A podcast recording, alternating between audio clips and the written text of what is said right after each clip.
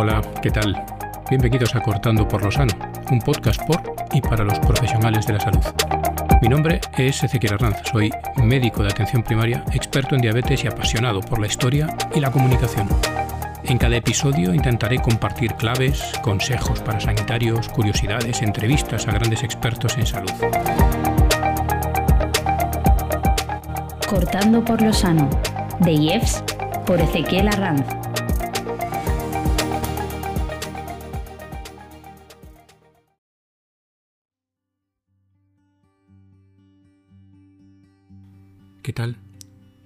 Espero que estéis todos bien. Empezamos un nuevo podcast que en este caso es un resumen de las noticias más importantes relacionadas en tema de salud eh, que he ido recopilando y que han acontecido durante el mes de abril. AstraZeneca, de acuerdo con la Agencia Europea de Medicamentos y la Agencia Española de Medicamentos y Productos Sanitarios, emite el 13 de abril una nota informativa sobre su vacuna frente a la COVID-19 los eh, puntos principales de dicha nota son la relación causal entre la vacunación con Baccesbria y la aparición de trombosis en combinación con trombocitopenia se considera plausible.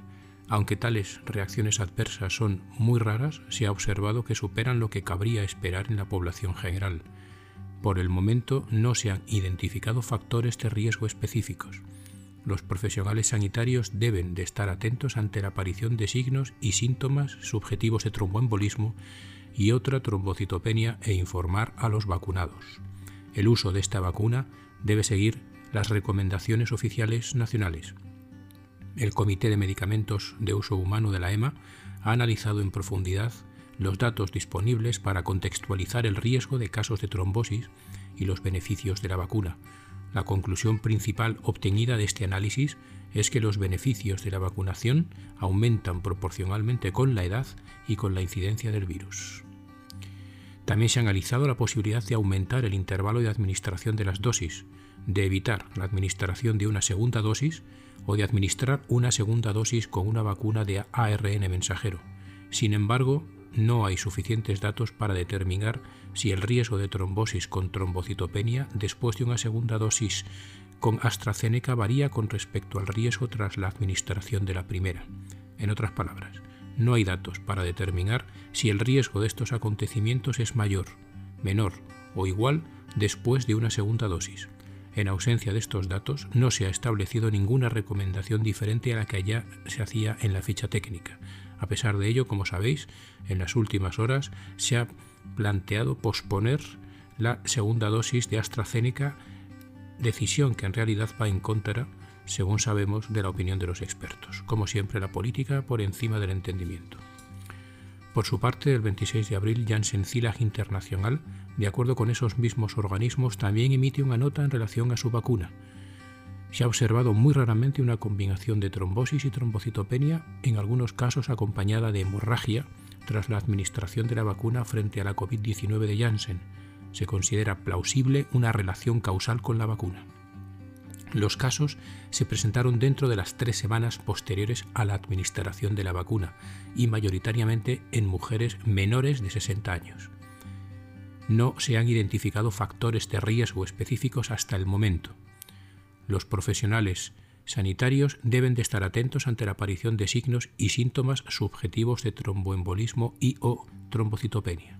Se debe informar a las personas que vayan a vacunarse para que soliciten asistencia médica inmediata si presentan síntomas de tromboembolismo y o trombocitopenia tras la vacunación. Ambos documentos están recogidos en la página del Ministerio de Sanidad y el Comité Científico sobre el COVID del Ilustre Colegio Oficial de Médicos de Madrid ha respaldado dicho posicionamiento. Por otro lado, 82 sociedades científicas que representan a 200.000 profesionales han publicado un manifiesto con un mensaje inequívoco. No paren la vacunación y pónganse de acuerdo en las medidas para el control de la pandemia. El manifiesto se dirige al presidente del gobierno y a las 17 comunidades autónomas. Parece que esto sigue siendo predicar en el desierto. No hacen caso a quien sabe el 82,2% de la población española está dispuesta a vacunarse contra la COVID-19 cuando llegue su turno, según el último barómetro del Centro de Investigaciones Sociológicas de abril, mismo dato que el registrado el pasado mes. Por el contrario, vuelve a subir levemente el rechazo a la vacunación, con un 6,2%, rozando los niveles del mes de febrero y casi un punto más respecto a marzo. Entre estos últimos aumenta hasta 5 puntos los que no se fían, un 34,6%, y los que tienen miedo a los efectos secundarios, un 25,3%. Bien, hay un artículo publicado en una revista, en los anales interdisciplinares del Journal of, Nonlinear Science, donde se especifica bien claro que interrumpir la campaña de vacunación favorece el desarrollo del COVID y aumenta la mortalidad. Y probablemente tengamos el ejemplo en vida real de los casos de AstraZeneca en Francia y en Italia. Veremos a ver ahora qué ocurre con España.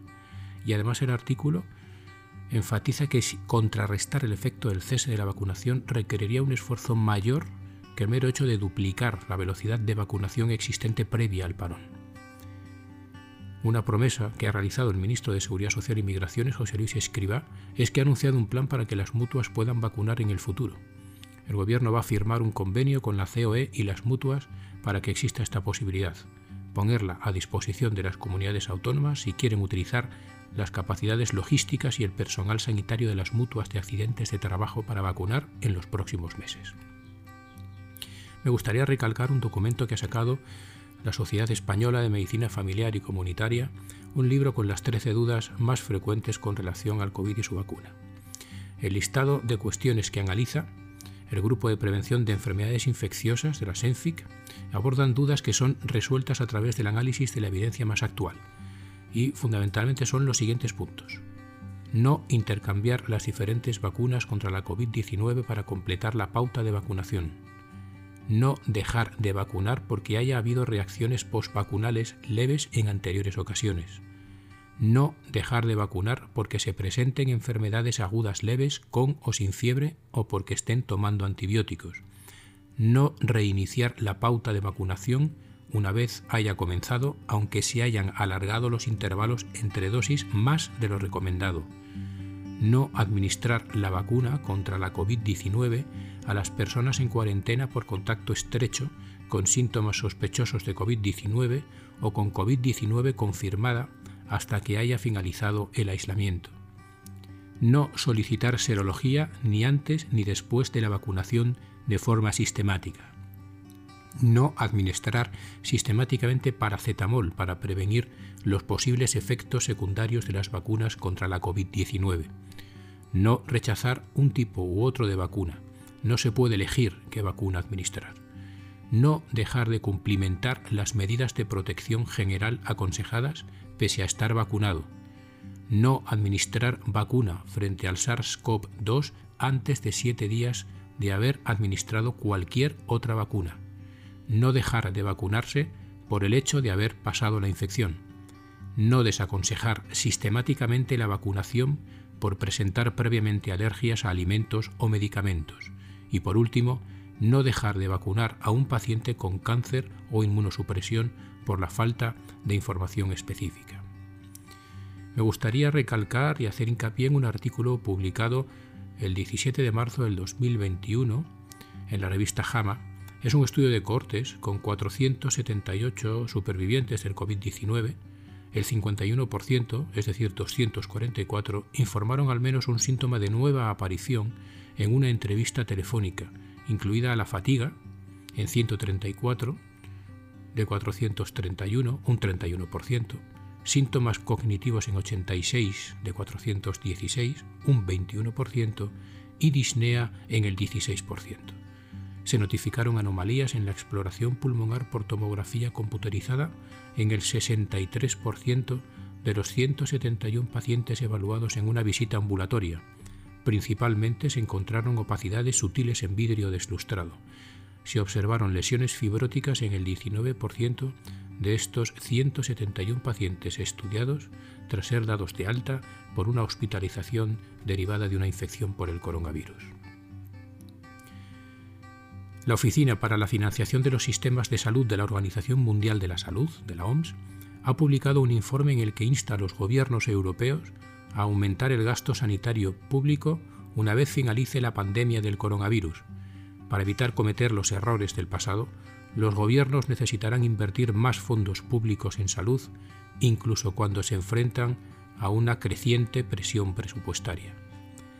Los aumentos sostenidos en el gasto público en salud, junto con una política pública bien diseñada, pueden mitigar los efectos negativos del COVID-19 y al mismo tiempo desarrollar la resiliencia del sistema de salud, enfatiza el informe. El trabajo también destaca que el gasto en atención primaria representa menos de la mitad de todo el gasto en salud. Todo ello a pesar de ser una forma rentable de brindar atención médica a las comunidades.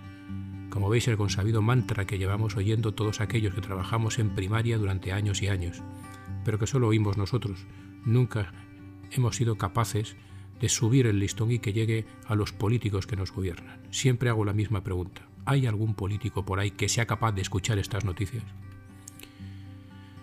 Investigadores de la Universidad de Oxford y sus socios han informado de los resultados de un ensayo en fase 2B de una vacuna candidata contra la malaria, la R21-Matrix-M, que ha demostrado un efecto de alto nivel de eficacia en el 77% de los pacientes durante 12 meses de seguimiento.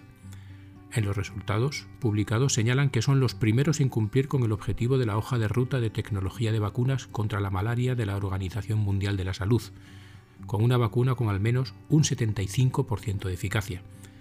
Durante las últimas décadas, más de 100 candidatas a vacunas contra la malaria han entrado en ensayos clínicos. Sin embargo, ninguna ha demostrado una eficacia superior al objetivo marcado por la OMS. Podremos, tal vez, estar viendo la luz al final del túnel de una enfermedad infecciosa tremendamente mortal? La OMS estima que en 2019, para que os hagáis una idea, más de 400.000 personas fallecieron por malaria y que hubo 229 millones de infectados. Además, el organismo alerta de que el progreso en la reducción de la mortalidad por malaria se ha estancado en los últimos años y que la mayoría de las muertes ocurren entre niños en África, donde se encuentran tasas de transmisión muy altas en muchos países. Sanidad y salud, el único sector con más vacantes de empleo que en 2019. El único sector que ha crecido en 2020 en España en comparación con el año anterior es el de sanidad y salud. Presenta un incremento del 26% con respecto a 2019, con casi 77.000 vacantes publicadas. Este es uno de los resultados del informe InfoJobs ESA de 2020, Estado del Mercado Laboral en España que incluye los resultados de los distintos datos de empleo que la plataforma de búsqueda de trabajo extrae de la actividad de empresas y candidatos. Dentro de esta categoría hay un subsector profesional que destaca con claridad sobre el resto, la enfermería. Durante el año pasado, según los datos de Infojobs, el portal reunió un total de 32.455 vacantes en esta área. Le seguirían otros profesionales sanitarios, con 28.844, los odontólogos con 5.197 y los profesionales de medicina general con 4.346. Una noticia importante que da fiel reflejo de lo que estamos viviendo en las consultas. El 62,7% de los médicos presentan síntomas de fatiga, dolor o estrés. Además, el 33% afirma que tiene deseos de abandonar la profesión, pero no lo hace por motivos económicos. Son algunos datos del informe Repercusiones de la COVID sobre la salud y el ejercicio de la profesión de los médicos de España. Este proyecto se ha realizado con la colaboración de la Organización Médica Colegial, la Fundación Galatea y Mutual Médica. Otros datos relevantes son que el 25,5% de los médicos ha estado de baja en algún momento desde el inicio de la pandemia por motivos relacionados con la COVID-19. La mayoría de estas bajas han sido por resultados positivos o sintomatología compatible. Un 2% ha necesitado hospitalización y un 8% ha vivido la muerte de algún compañero de trabajo por el coronavirus.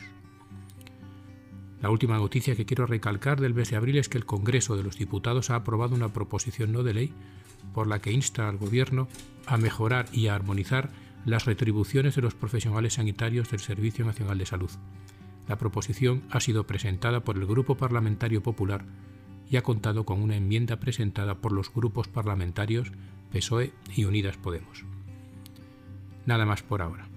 Siempre, todos los meses, intentaré resumir de alguna forma aquellas noticias que, eh, por interés general o aquellas que me hayan llamado más la atención, las reuniré siempre en el podcast y será con una periodicidad mensual.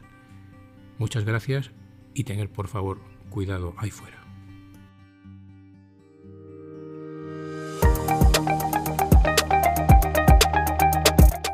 Cortando por lo sano, de IEFS por Ezequiel Arranz.